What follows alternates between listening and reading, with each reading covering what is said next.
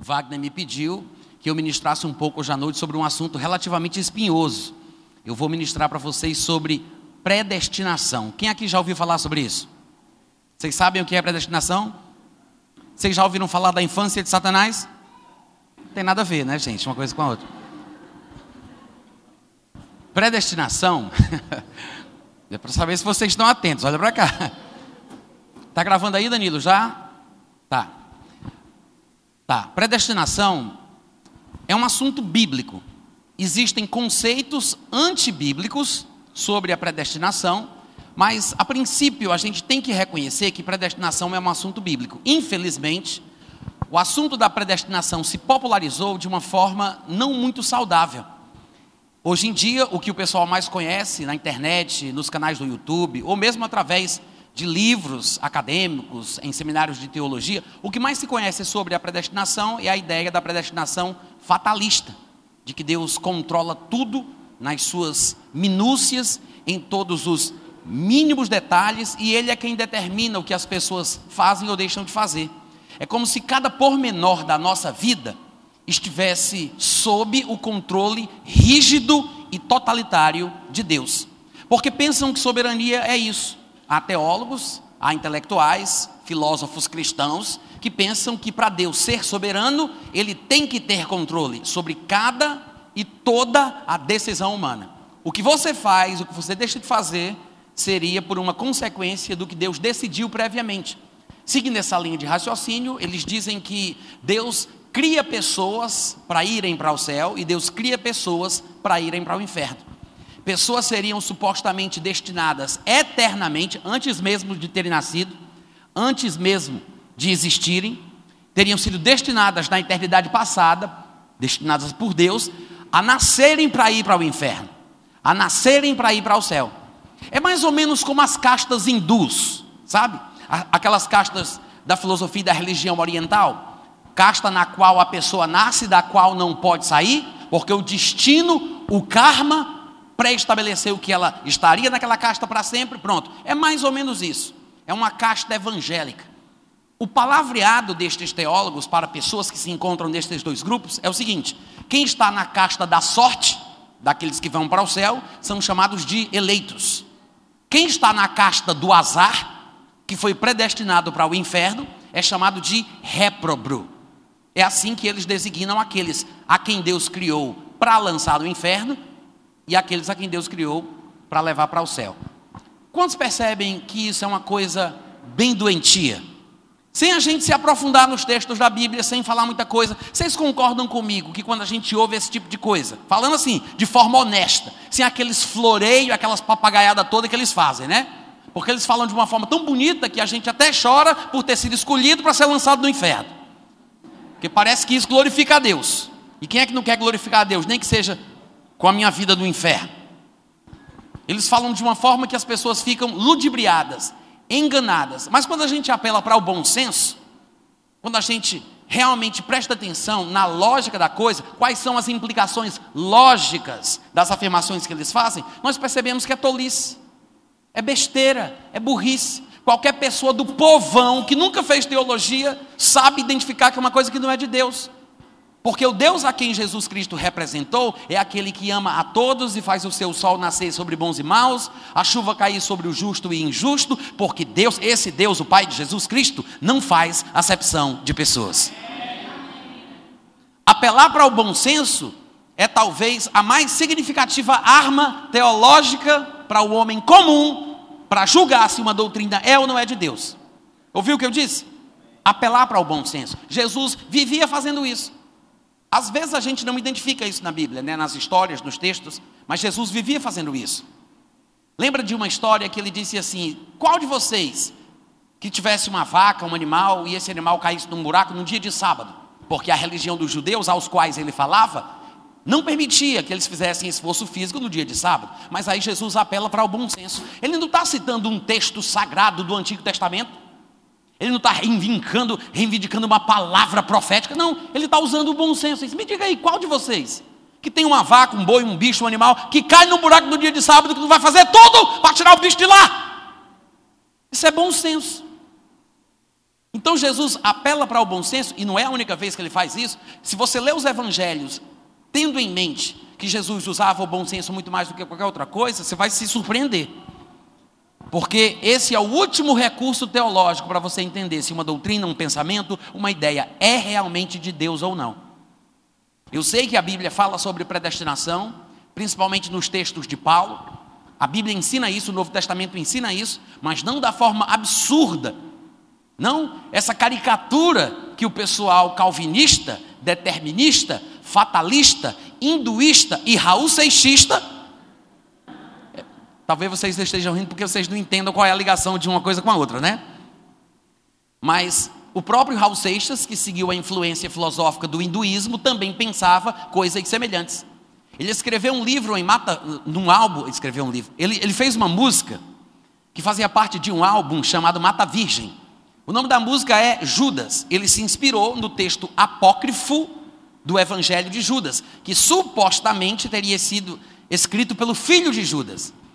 Está tudo errado para começo de conversa, porque a Bíblia fala que Judas não deixou descendente, porque as Escrituras previram a sua traição e já havia sido determinado que, que, a sua, que, a, que, a, que ele fique sem nome, ou que o seu nome seja eliminado da terra. Ele não teria posteridade. Então, Judas, ele não teve filho para poder escrever o que supostamente ele contou para esse filho. Mas no evangelho apócrifo, veja, não é canônico, não é considerado inspirado por Deus, não é sagrado, não faz parte da Bíblia. É um desses livros doidos que aparecem por aí, que o povo tenta divinizar, como o livro de Enoque, o Evangelho de Maria Madalena, o Apocalipse de Pedro, coisas semelhantes. Então, o Evangelho apócrifo de Judas conta a história de que Judas foi escolhido por Jesus para que ele pudesse ser traído, pudesse ser morto e assim a salvação fosse efetivada. É como se ele fosse o discípulo mais fiel de todos, porque ele faria a coisa mais difícil que um discípulo poderia fazer: trair Jesus por causa de um bem maior. Que eu não sei porquê, mas Deus sabe. Aí, o Evangelho Apócrifo de Judas relata essa história, que supostamente Judas contou para o filho dele, e assim o livro foi escrito. Raul Seixas, inspirado nesse livro, escreveu uma música que se chama Judas. Um demônio aparece no início da música e pergunta: Ei, quem é você? Vamos responder. Aí Judas, na pessoa de Raul Seixas, com a voz aveludada, suave, representando o bom moço, ele diz: Eu sou Judas, parte de um plano secreto, amigo fiel de Jesus. Fui escolhido por ele para pregá-lo na cruz. Cristo morreu como um homem, o mártir da salvação, deixando para mim, seu amigo, o sinal da traição. É porque lá em cima, na beira da piscina, olhando os simples mortais, nas alturas, fazem escrituras e nunca nos perguntam se é pouco ou demais. Se eu não tivesse traído, teria morrido cercado de luz, porque fazia parte dos doze. Mas o mundo hoje então não teria a marca sagrada da cruz. E para provar que me amava, pediu outro gesto de amor. Ou seja, além da traição, que era um gesto de amor, muito significativo. Pediu outro gesto de amor. Pediu que o traísse com um beijo. Que minha boca então marcou. Só ela se assusta, né? Eu gosto. Traz ela nos cursos todas as vezes que eu estiver pregando, que eu gosto. Olha só. É para vocês acordarem, hein? Presta atenção. Se eu soubesse que era assim, todo dia eu tinha dado um susto nela. Ó, oh, presta atenção. Aí ele diz: Mas é que lá em cima, lá na beira da piscina, olhando os simples mortais, nas alturas, fazem escrituras e nunca nos perguntam se é pouco ou demais. É diabólico ou não é? Se não fosse diabólico, você não tinha um lado da cadeira. Você não tinha se assustado. Porque é uma coisa tenebrosa. Agora, você canta uma música dessa, ou você prega com essa visão determinista, supostamente cristã, usando estes argumentos, as pessoas ficam abaladas. Um novo convertido, então entra em parafuso. Ele fica se questionando: realmente Jesus escolheu Judas para trair ele, porque se não tivesse traído, Judas não tinha, Jesus não tinha morrido, Jesus não tendo morrido, a gente não tinha sido salvo. Realmente Judas foi uma bênção de Deus para nós. O raciocínio parece que tem lógica, mas se a gente for seguir por esse caminho, a gente tem que dar graças a Deus pela traição de Judas, pela queda de Adão e pela existência de Satanás. Porque nada teria acontecido se não tivesse esse desenvolvimento em cadeia, né? Não é só porque Judas traiu, não. Graças a Deus que Adão pecou. E que bênção a existência do diabo, né? Porque se não fosse o diabo, Adão não tinha caído. Mas irmãos, o bom senso é uma arma poderosa para proteger qualquer pessoa que deixar ele sensível. O bom senso, esse bom senso, que é a última arma para a pessoa entender se uma doutrina é de Deus ou não é. Basta você parar para pensar: será que faz sentido? A predestinação é ter um destino previamente estabelecido. Mas isso não significa que os destinos estabelecidos de forma prévia tenham que ser experimentados por mim ou por você. Se a gente fosse falar de exemplos naturais sobre destinos previamente estabelecidos, a gente poderia citar a escada rolante. A escada rolante ela é projetada de uma forma para que a pessoa saia de um ponto A para um ponto B, né? Ela sai da origem para o destino. A pessoa que quer descer pega a escada rolante que desce. Se alguém tem alguma dúvida, levante sua mão, nós queremos orar por você. Todo mundo entende isso? Sim ou não, pessoal? Se alguém quer descer, você pega a escada rolante que desce. Você não vai subir na escada rolante que desce para querer voltar, né? Eu sei que tem criança que gosta de fazer isso, mas o objetivo da escada rolante que desce é levar para baixo. Ela está predestinada. É um exemplo natural, mas me entenda, ela está predestinada para baixo. O que quer dizer então que se eu quero descer, eu subo nela. A escada que está predestinada para cima me faz subir. Se eu quero subir, eu subo nela. Então, os destinos estão previamente estabelecidos, mas se eu desço ou se eu subo, depende de mim. Da mesma forma, a glória com Deus, a eternidade em comunhão com o Pai, é um destino previamente estabelecido. A danação eterna, o inferno, o lago de fogo que arde com, que arde com enxofre, também foi criado pra, por Deus para o diabo e os seus anjos. Deus não quer que os homens se associem com os demônios, porque não devemos ser participantes da mesa de Deus e da mesa dos demônios. Quando nos associamos com os demônios, recebemos aquilo que foi feito para eles. Então, o homem acaba indo parar lá, mesmo que Deus não tenha querido que fosse assim. Mas os destinos estão previamente estabelecidos. Quantos entenderam?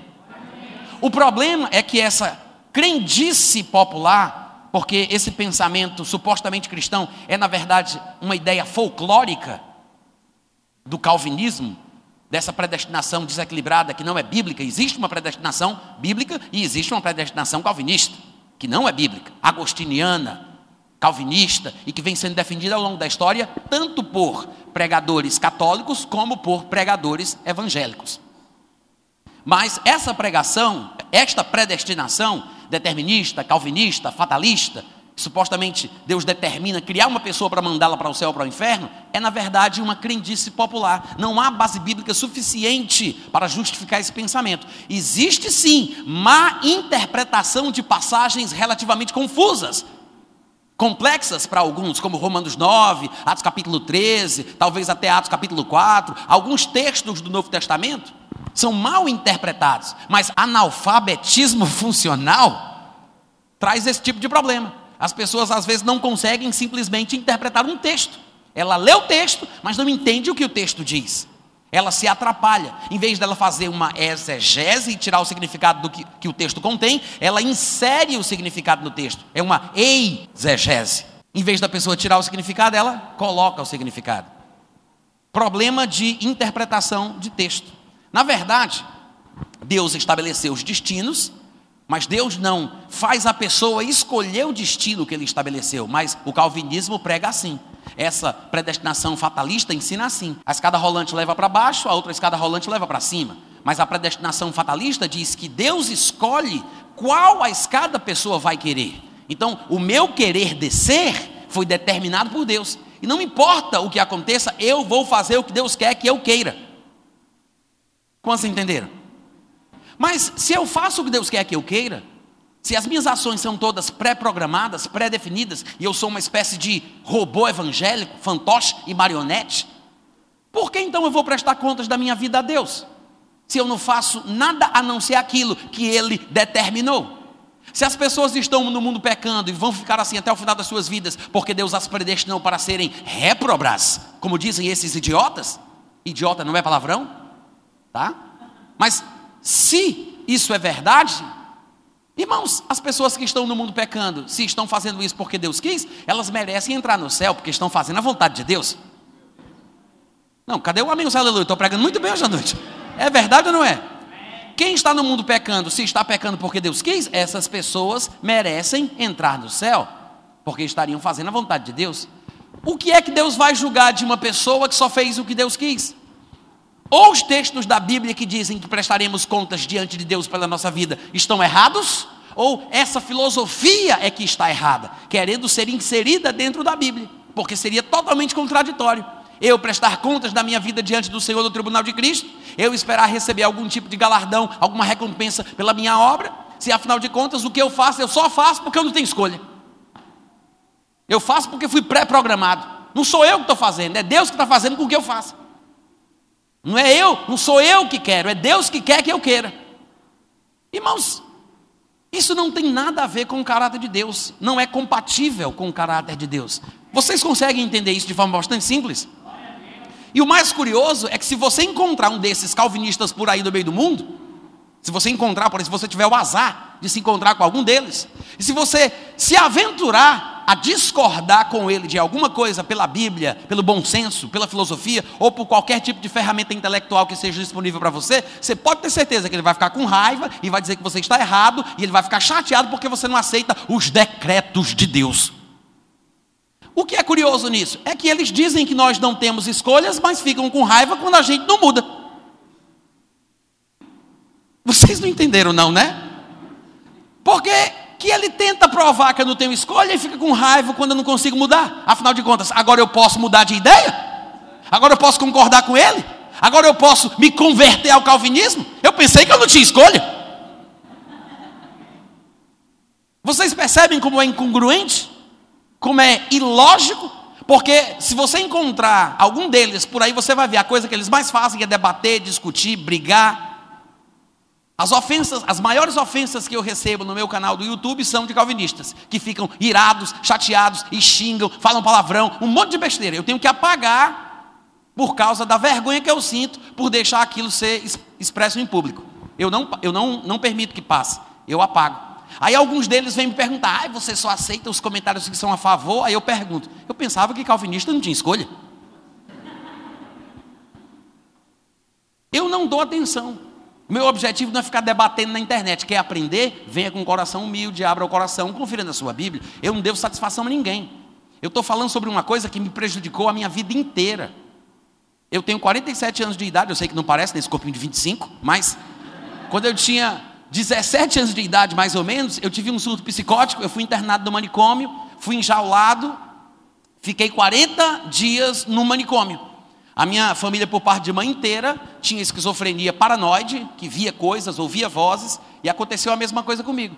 E a razão pela qual eu tive esse surto psicótico, primeiro, porque eu usava as drogas, usava drogas, e segundo, porque além disso eu comecei a praticar a yoga que o livro Bhagavad Gita ensinava, que era o livro que Raul Seixas glorificava nas suas canções. O Raul Seixismo, na verdade, é uma espécie de sistematização ideológica do pensamento hinduísta. Ele fazia músicas para Gita, que é o Senhor. Aquela música Gita, Gita, Gita, é Senhor, Senhor, Senhor, em sânscrito, que é supostamente a língua sagrada dos hindus. E esse livro Bhagavad Gita já ensinava isso, né? E eu tentei praticar as yogas que o livro me indicava, Bhakti Yoga, Mantra Yoga, Raja Yoga, Yoga para o espírito, para a alma e para o corpo, para tentar me desprender do ciclo de reencarnações, para voltar para dentro do, de Deus, né? para ser um Brahman iluminado e ficar dentro do Nirvana eternamente. Aí eu tinha que ficar. Om, sabia? Pirei o cabeção, fiquei completamente louco, tentei matar minha irmã enforcada sair correndo nu no meio da rua, porque louco que se pressa fica nu. Isso é verdade, isso é científico. Vocês conhecem algum doido aqui em Dias Dávila? Levanta a mão, quem conhece? Parente, vizinho? Ficou nu ou não ficou? Hein? Ficou ou não ficou? Toda vez que um doido é doido de verdade, ele tira a roupa. Não sei porquê, não sei explicar, mas eu sou muito observador. Se não tirou a roupa, é sem vergonha. Pode dar uma pista de cinturão que ele melhora. Mas se ficou nu, é doido mesmo o bichinho. Precisa de remédio, de tratamento, levar para o hospital. Mas aí, o pensamento hinduísta, o pensamento Raul Seixista, era a mesma filosofia calvinista que os amigos e irmãos da igreja onde eu comecei a congregar que saí do manicômio, queriam passar para mim. A mesma ideia, o mesmo pensamento. E eu não queria aceitar. Como é que pode? Eu sair de lá para vir para cá para o povo falar sobre o mesmo tipo de Deus que me deixou doido? Sobre as mesmas ideias que me prejudicaram, que me machucavam? Acabei de mostrar para vocês a música Judas, que reflete um pouco da ideologia hinduísta, calvinista, esse determinismo diabólico, que por acaso veio parar dentro da igreja usando nomenclaturas cristãs. Mas se você usar o bom senso, você fica protegido. O problema é que as pessoas estão tentando entender as coisas espirituais através da intelectualidade. É por isso que você vê eles glorificando a intelectualidade, o raciocínio, a lógica, a inteligência e bababá. E eu não estou querendo desprezar essa coisa linda e maravilhosa que Deus colocou dentro de nós, que se chama mente. Não é isso. Mas só que a mente não foi feita para solucionar problemas espirituais. Coisas espirituais se discernem espiritualmente. A nossa mente é útil para comunicar, talvez até para interpretar, mas a fonte de informação e de conhecimento da sabedoria é o espírito humano. O espírito humano é a lâmpada do Senhor, pela qual ele ilumina todo o resto do nosso ser. Amém, irmãos? O próprio Paulo diria isso. Quem é que sabe das coisas do homem senão o seu próprio espírito que nele está? É a maior fonte de informação que nós podemos ter sobre as coisas da vida de forma geral. Se fôssemos um pouco mais sensíveis ao nosso espírito, que nos alerta e nos protege ou tenta nos avisar de certas coisas, não, cairíamos em tanta besteira que aparece dentro da igreja, em tanta doutrina, em tanta confusão, em tanto. É, é, muita palhaçada, muita palhaçada, e o pessoal fica se deixando levar por isso. É por isso que Paulo falava: crianças que são levadas por todo o vento de doutrina. Confunde a metade da igreja, racha uma igreja, divide a igreja, tira gente da igreja, deixa o pessoal confuso faz as pessoas se desviarem. Tem gente até que fica deprimido e tem gente que se mata de tanta confusão que sente. Vocês sabiam disso? Que tem crente se matando porque não está conseguindo viver em paz?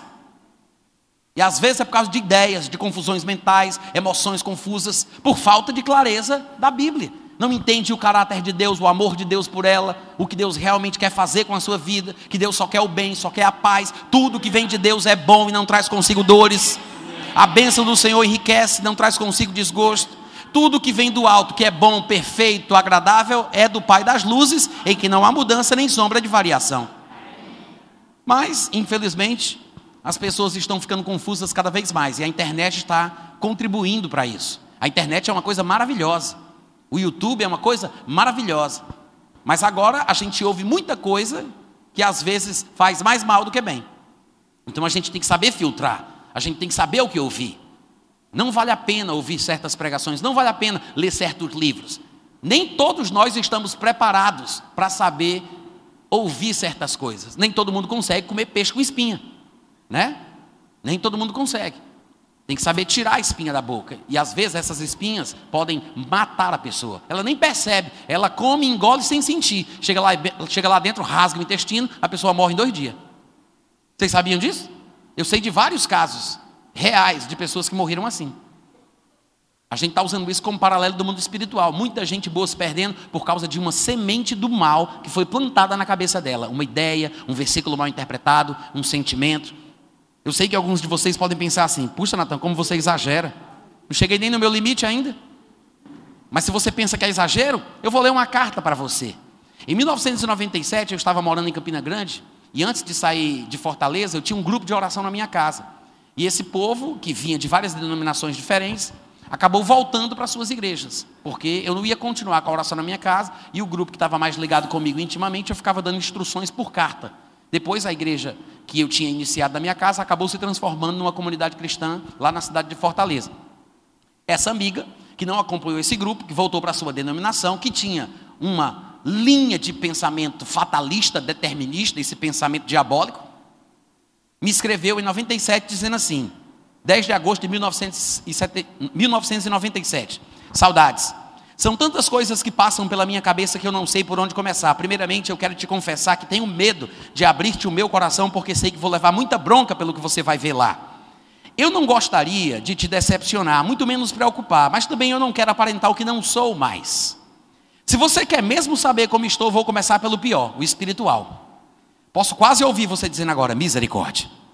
Meu relacionamento com Deus está complicado. Talvez você diga que eu devo buscá-lo mais, orar mais e etc. mais. O fato é que eu cansei de fazer isso exatamente porque não obtive dele resposta alguma. Pelo menos não pessoal, como indivíduo, como sempre pensei que fosse, mas sempre fazendo parte de uma coletividade, no povão. Nada direcionado a problemas e decisões específicas, nada. Você me conhece um pouco e sabe, como sempre, eu busquei com sinceridade e tinha o meu coração sedento.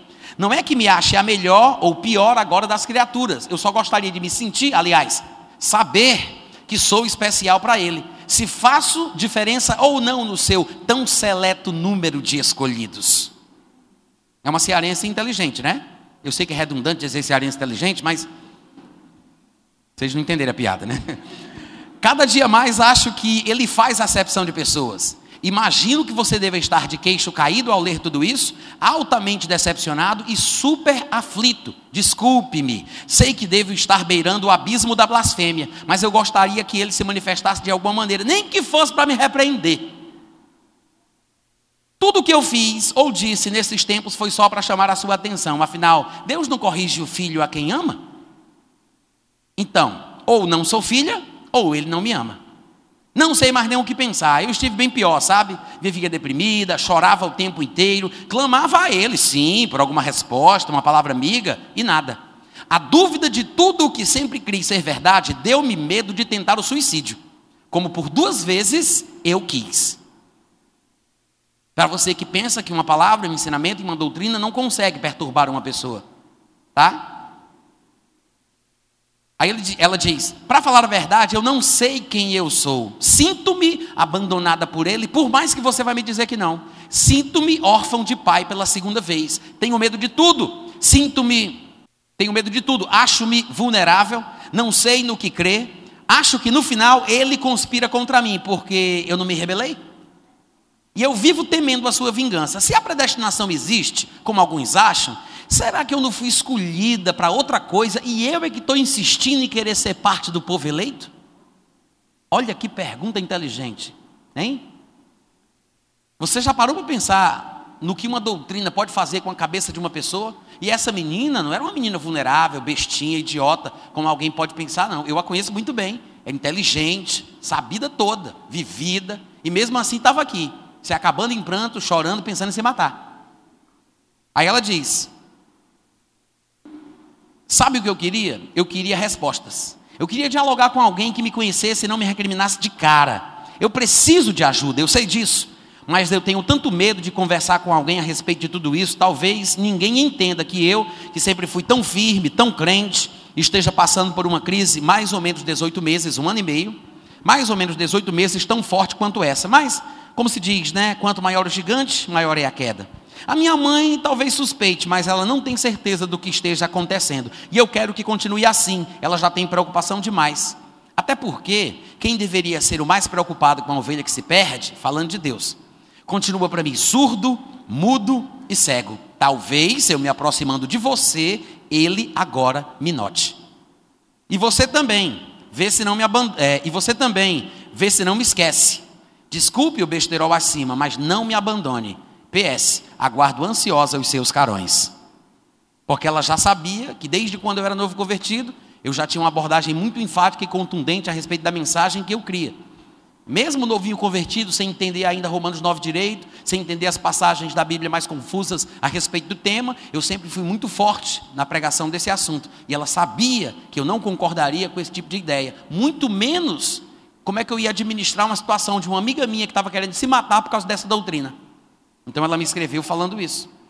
Então eu quero apenas que você entenda que no exemplo como esse, a gente pode ter uma noção, e vocês não têm ideia do tanto de mensagem que eu recebo de pessoas falando coisas parecidas, de pessoas que estavam para se matar, pessoas que estavam entrando em depressão, pessoas que estavam perturbadas, que me escrevem, me agradecem, porque eu insisto em falar sobre esse assunto de forma clara, sem essa besteira do politicamente correto, porque essa doutrina faz mal ela é doentia, é uma praga, é um câncer que penetrou na igreja e tem estragado meio mundo de gente. Os calvinistas que não se importam muito com as incoerências daquilo que creem e daquilo que pregam, daquilo que falam, eles vivem bem. Porque eles dizem que creem uma coisa, mas na vida prática, eles vivem, eles vivem como quem tem responsabilidade. Eles vivem como pessoas que tomam decisões. São pessoas socialmente responsáveis, politicamente responsáveis. Creem filosoficamente numa coisa que, na verdade, prática, eles não vivem. É por isso que eles conseguem se dar bem e não entram em parafuso emocional e não se sentem mal e não ficam com problemas. Mas o povo que está despreparado acaba passando por isso. Vocês estão me ouvindo, gente? O maior problema, na verdade, é falta de bom senso e falta de interpretação coerente dos textos da Bíblia. Porque não há texto bíblico que dê base para esse tipo de doutrina. Infelizmente, é claro, as nossas Bíblias, que foram influenciadas pela versão latina, os textos ocidentais da palavra de Deus foram induzidos ao erro por causa da influência do homem que fez a versão chamada de Vulgata, que era um seguidor da linha filosófica de Agostinho. O padre Jerônimo, que fez a versão Vulgata, colocou os textos de uma forma que desse a ideia que a predestinação que Agostinho inventou, ou pegou emprestado da filosofia oriental, fosse considerada como verdadeira.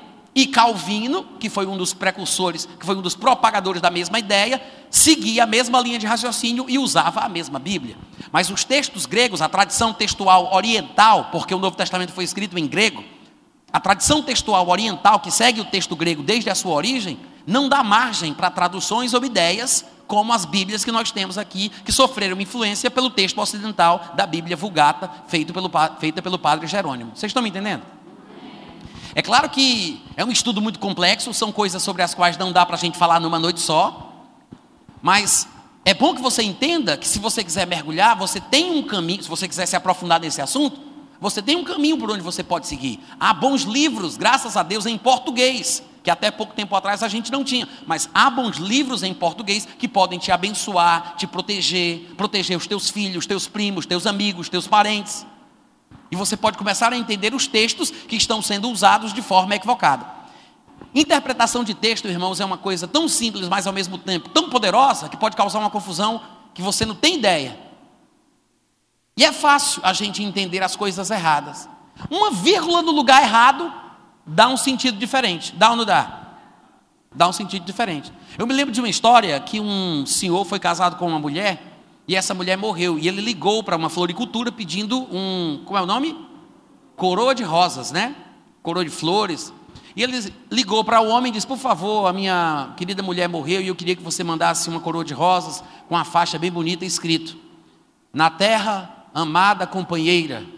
Do outro lado, se tiver espaço, no céu nos encontraremos. Aí o cara mandou a coroa, aí veio escrito: Na terra, amada companheira. No outro lado, no céu, se tiver espaço, nos encontraremos.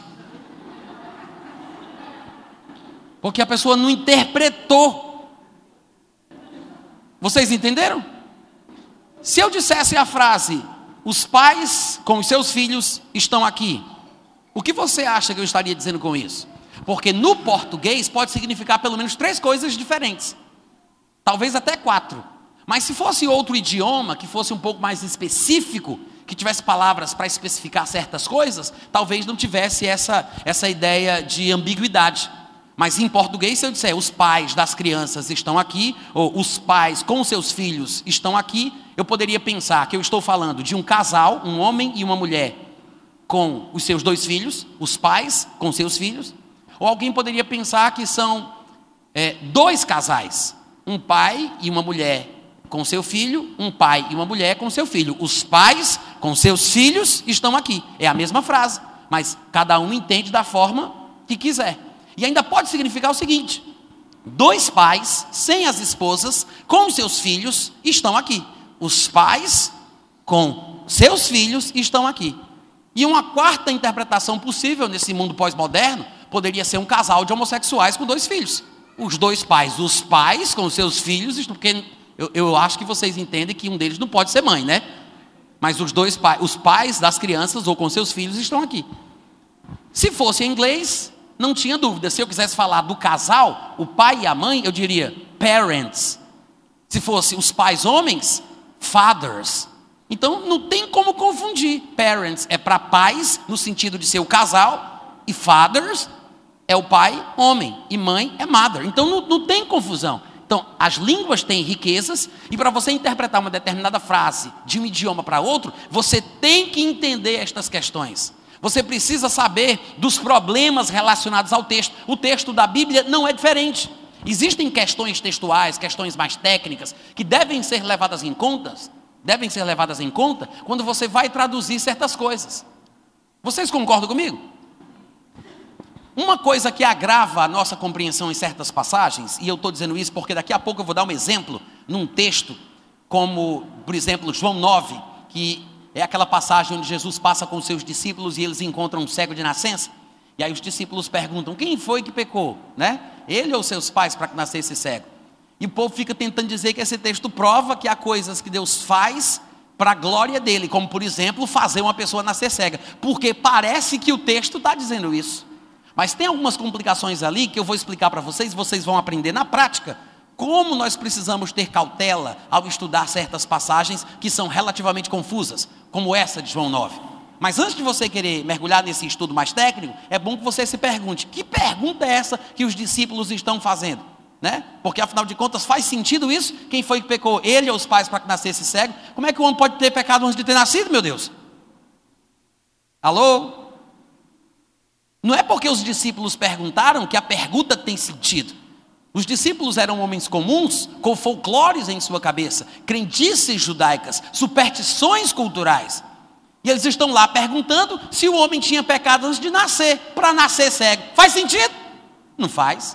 Mas Existem filosofias e filosofias. Há quem pense que há uma pré-existência da alma, e nesse mundo onde os espíritos estão antes de encarnarem, eles podem cometer erros ou acertos. Então, supostamente, alguém poderia ter pecado para nascer cego.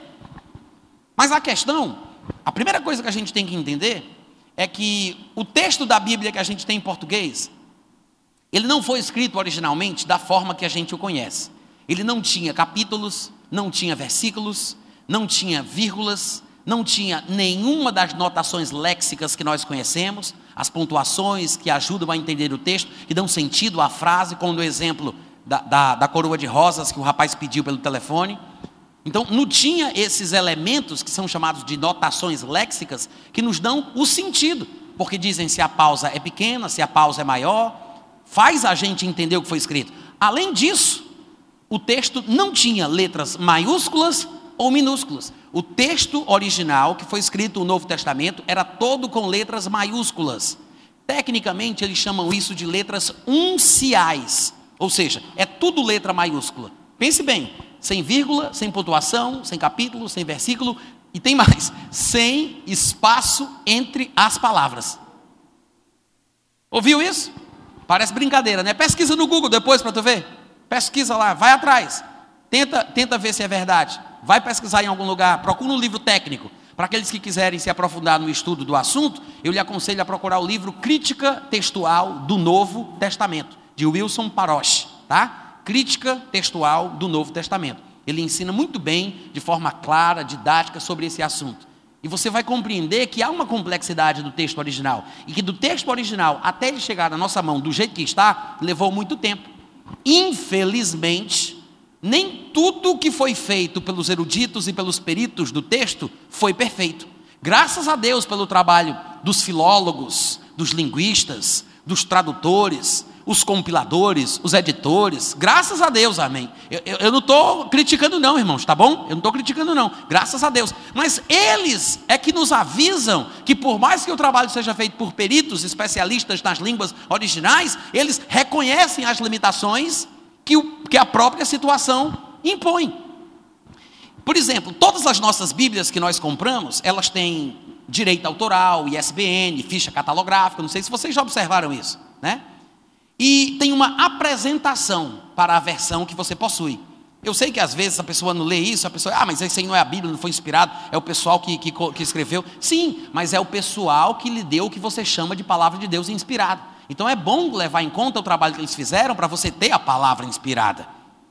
Todas as apresentações das versões dizem uma coisa parecida com essa. Na minha Bíblia aqui, por exemplo, é um, dois, três, quatro, são cinco parágrafos antes do fim, na versão revista e atualizada de 1975. Eles dizem: é certo que toda tradução ou revisão da Bíblia Sagrada, ainda que levada a termo por íntegros peritos bíblicos, é sempre trabalho humano e, como tal, sujeito a falhas. Por outro lado, no entanto, suscetível de melhoria. Eu tinha uma versão chamada de revisada, que era publicada pela antiga Juerp, da, da, da Igreja Batista, do Ministério Batista, e eles diziam assim, nessa, era mais ou menos essa frase, mas tinha uma coisa que eles acrescentavam dizendo assim: Mas acreditamos que dias virão em que maiores conhecimentos possibilitarão uma versão melhor ainda. Isso quer dizer que eles reconhecem que tem coisa que eles fizeram que pode melhorar, porque talvez do jeito que está esteja atrapalhando e confundindo, porque não é o melhor sentido, porque eles fizeram de acordo com o conhecimento que tinham. Eles leram o texto e entenderam daquela forma. Irmãos, os capítulos foram colocados na Bíblia no ano de 1200 depois de Cristo. E os versículos só foram colocados na Bíblia no ano de 1500 depois de Cristo. Ou seja, foram colocados para poder facilitar a leitura pública. Capítulo tal, versículo tal. Todo mundo abre, todo mundo lê junto. Então, para facilitar a leitura pública, eles tiveram a ideia de ir colocando coisas que facilitassem a nossa vida. Mas os versículos, mas os versículos dos capítulos as vírgulas, os pontos e vírgulas, as pontuações, às vezes atrapalham. Por exemplo, abre João 9 aí comigo, vamos dar uma olhadinha nesse texto, que eu quero usar ele como exemplo de uma confusão dessas sobre as quais a gente está falando.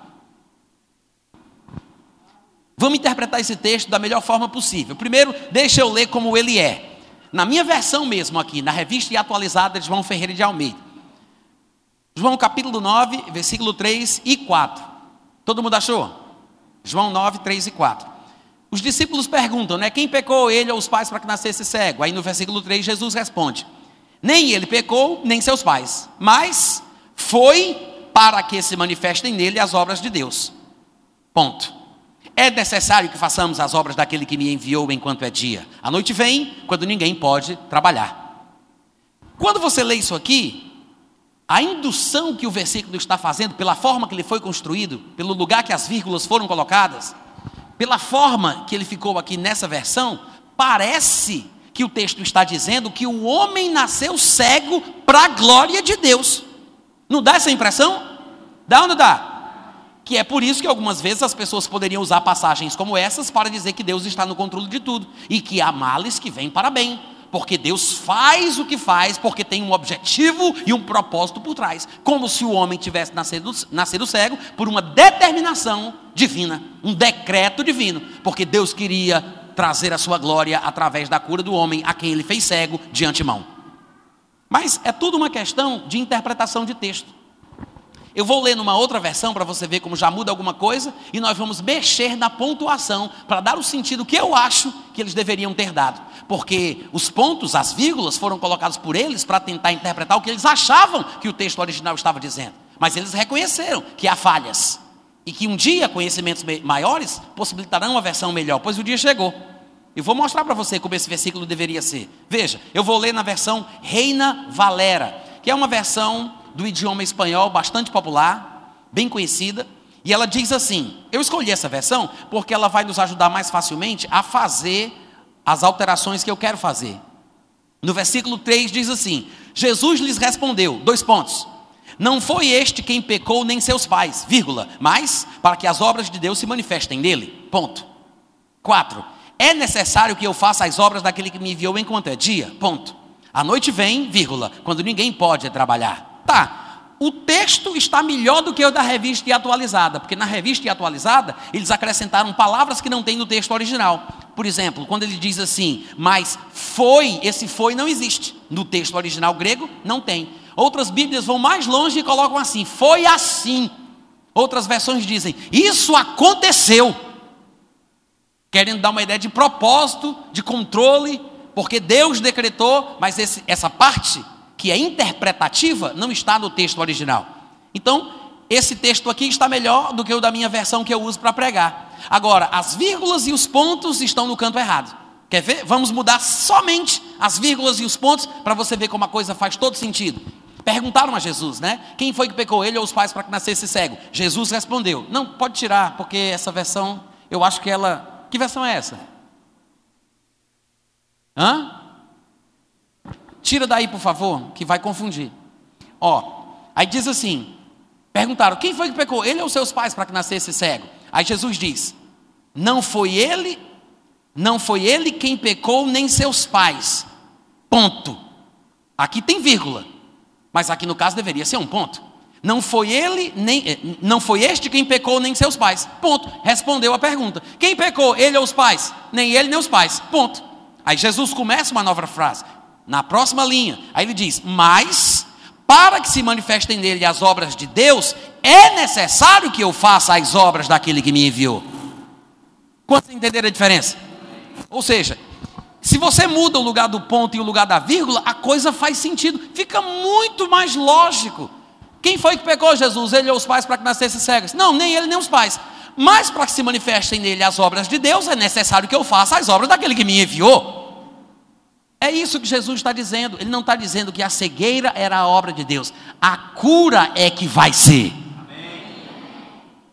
Mas, sem esse conhecimento, a pessoa não se sente à vontade para mexer no texto, para entender que alguém bagunçou a interpretação do texto original. Com toda boa intenção do mundo, eles queriam me dar o sentido do que estava escrito lá no grego.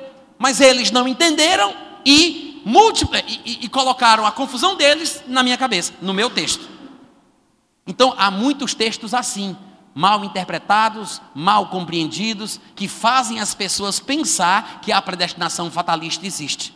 Mas é falta de bom senso, talvez de um pouco mais de estudo, de mergulhar em questões mais técnicas e compreender que há complicações textuais na Bíblia que precisam ser solucionadas. Mas você pensar que Deus faz o mal para depois tirar o bem dali, de forma maquiavélica, desse jeito, despudorada, que ele simplesmente faz uma pessoa, ir, cria uma pessoa para mandar ela para o inferno, para a sua glória, para mostrar que ele tem o poder de fazer isso. Gente, pelo amor de Deus, é vergonhoso que alguém que se diga crente, que se diga cristão, pensar dessa forma, porque o nosso Deus é bom. Amém, irmãos? Agora, claro que com isso eu não quero dizer que por Deus ser bom, que ele não puna, que ele não mate, que ele não lance no inferno. Eu não estou dizendo isso. Eu sei que tem gente que pensa que Deus é como um vovozinho velhinho, sentado na cadeira, sem poder fazer nada. Ah, se eu tivesse força de pegava, menino. Eu não estou falando disso. O nosso Deus é um fogo consumidor. E a Bíblia fala sobre punições divinas e muita gente boa morrendo antes do tempo por causa da disciplina do Senhor. Lá em Apocalipse mesmo, Jesus manda escrever a uma determinada igreja dizendo: Eu dei tempo para que ela se arrependesse, ela não quis se arrepender, pois mande avisar para ela que eu vou, vou colocar ela na cama da enfermidade e vou matar todos os seus filhos. Jesus, falando para João: Dá para tu? Alô? Vocês estão aqui, gente? Por quê? Porque as pessoas não entendem que Deus é quem tem o controle sobre todas as pragas do livro de Apocalipse. As pessoas não compreendem, não têm uma teologia equilibrada e acham que Deus no Novo Testamento não mata. Mas Jesus Cristo foi quem disse: Não temam aqueles que matam o corpo, aqueles que matam o corpo. Temam antes aquele que, além de matar o corpo, ainda tem autoridade para lançar no inferno. Quem é? Quem? É Satanás que tem autoridade para lançar no inferno? Não, é Deus Todo-Poderoso. Se você vai ler, por exemplo, o livro de Judas ou 2 Pedro, você vai ver a descrição que ele faz das várias ocasiões onde Deus matou, puniu aqueles que foram desobedientes. Ele fala que Deus tirou umas pessoas do Egito, abençoou esses judeus, mas porque insistiram na incredulidade, Deus os puniu, Deus destruiu Sodoma, Deus fez isso, Deus fez aquilo, destruiu o mundo na época de Noé. Deus fez, está escrito em 2 Pedro e em Judas. Mas a gente não para para pensar Paulo mesmo, em 1 Coríntios capítulo 5, quando ele fala sobre um homem que tinha relações sexuais com a mulher do pai dele, ele disse: Eu já decidi, como se estivesse junto com vocês, que esse homem, em nome de Jesus, seja entregue a Satanás. Entregar a Satanás em nome de Jesus, para ser morto. O que significa isso? Se ele diz que pode entregar alguém a Satanás para ser morto em nome de Jesus, é porque ele faz o que Jesus faria, ele está sendo representante você não pode fazer uma coisa em nome do Senhor que o Senhor não faria. Se você diz algo aconteça em nome de Jesus, é porque o próprio Jesus faria o que você está determinando. Quantos estão entendendo? Amém, irmãos? Aí você me pergunta, então quer dizer que Deus mata? É claro que mata, mas ele não mata como dizem algumas igrejas por aí, né? Que quando ele mata, ele mata porque quer, mata a seu bel prazer, mata porque pode, mata porque é soberano. Deus não pune sem motivo. Amém, irmãos? Deus não pune sem motivo. Muita gente boa não entende Romanos capítulo 13. Abre lá comigo rapidinho, por gentileza. Romanos capítulo 13. No versículo 1 ele diz: Todo homem seja sujeito às autoridades superiores, porque não há autoridade que não proceda de Deus, e as autoridades que existem foram por ele instituídas. De modo que aquele que se opõe à autoridade resiste à ordenação de quem? Só os vivos, por gentileza. Resistem Onde é que eu estou? Dois. É, de modo que aquele que se opõe à autoridade resiste à ordenação de Deus. E os que resistem à ordenação de Deus, ele está falando sobre os policiais, sobre os juízes, sobre as autoridades humanas. Aí ele diz que estas autoridades são representantes divinos. E quem resiste a tais autoridades está, na verdade, resistindo a Deus. E quem faz isso vai trazer sobre si mesmo condenação. Aí no versículo 3 fala: Porque os magistrados, as autoridades, não são para temor, não são para temor, não é para ter medo de um, de um policial, de uma viatura, a não ser que você esteja maconheiro, né? E esteja andando com maconha no bolso, quando dobrar, é para ter medo mesmo.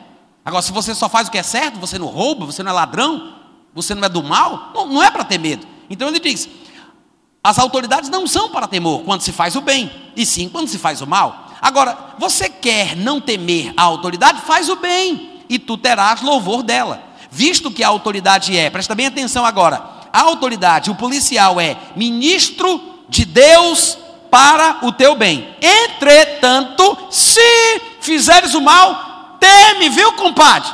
Teme. Por quê? Porque não é sem motivo. Não é sem motivo que ele traz aquela pistola. Eu sei que aqui na nossa Bíblia diz, não é sem motivo, que o guarda, o policial, a autoridade traz a espada, porque naquela época a arma que eles tinham era a espada para tentar impor a ordem. Mas hoje em dia nós sabemos que a arma mais prática é a arma de fogo e a pistola. Então ele diz: não é sem motivo que a autoridade traz uma pistola.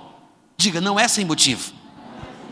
Porque não é sem motivo que ela traz a espada, pois é ministro de Deus, vingador para castigar o que pratica o mal. Paulo está dizendo que o policial usa a pistola para matar como ministro de Deus vingador para aqueles que merecem, porque não há punição sem motivo. O problema é que as pessoas não entendem isso. Que Deus, quando pune, quando exerce juízo ou quando mata, é porque existe uma boa razão para isso. Deus é misericordioso, Deus é longânimo, Deus é tolerante, mas as pessoas se afastam da graça de Deus. Irmãos, se Deus não se irasse, se Deus não punisse, se Deus não matasse aquele que merece, eu não, eu não serviria a um Deus desse. Eu não poderia dizer que Deus é bom. Como é que eu posso dizer que Deus é bom se Deus não mata? Como é que eu posso dizer que Deus é bom se Deus não pune? Como eu posso dizer que Deus é bom se Deus não se vinga? Se Ele não exerce juízo? Vocês que não prestam, vocês, né? Porque Jesus disse: Se vós que sois maus, nós que não prestamos, nós ficamos indignados com as coisas injustas que nós vemos na televisão. Se você estiver assistindo um programa policial e você vê uma situação que conta a história de cinco rapazes que estupraram uma menina de 15 anos de idade por uma semana, depois esquartejaram ela, enterraram cada pedaço, cada membro num lugar do terreno. Você não fica indignado, não? Você não fica irado, não? Você não gostaria de punir como esses homens merecem? Sim ou não? Se você não fica indignado, se não dá um embrulho por dentro, se você não, não tem ira contra o mal, você é doente. Você tem problema. Se nós que não prestam, se vocês que não prestam se sentem assim, pensa nisso. Se a gente que não presta se ira, se indigna contra o mal, não é por qualquer motivo, sem motivo, é contra o mal. Se a gente se ira, imagina Deus que é totalmente santo. Quantos estão entendendo? Deus pune, é verdade, mas não significa que Deus seja intransigente, maquiavélico, ou que faça as coisas a seu bel prazer, sem razão lógica, sem um motivo coerente. Amém, irmãos? Eu sei que alguns de vocês poderiam ter mais perguntas a respeito de muita coisa, e talvez vocês até quisessem que eu falasse muito mais coisas sobre o assunto. Mas infelizmente a gente já passou uma hora aqui discutindo sobre esse assunto, e eu sei que há muitos versículos que poderiam ser abordados. Não dá para a gente pregar a Bíblia toda numa noite só. Mas existem algumas pregações minhas no meu site, no meu canal do YouTube, falando sobre esse assunto. Tem lá um vídeo de uma hora e tanto falando de Romanos 9, versículo por versículo. Eu exponho muitas questões importantes, falo se há possibilidade ou não do anticristo se converter, falo sobre Judas, tem uma pregação só sobre Judas, mostrando que Judas não era um demônio encarnado, que ele não foi predestinado para trair. Há muito estudo meu na internet de graça que você pode estudar. Mas o que eu espero é que esta palavra breve, sucinta, sirva de inspiração para a tua vida, para você tomar cuidado com esse tipo de influência. Ajuda os teus amigos, ajuda os teus parentes, mostra para eles que Deus é bom e que nós temos muito mais responsabilidade do que parece. Nós podemos escolher pelo bem ou pelo mal e vamos prestar contas das escolhas que nós fazemos. Você pode colocar a mão no peito assim comigo? Diga comigo, eu creio que esta palavra traz luz e dá entendimento. Eu vou andar nesta palavra, vou andar na luz e vou experimentar o melhor de Deus, em nome de Jesus. Uh, glória, amém, glória a Deus. Obrigado pelo carinho, beijo no coração, até a próxima.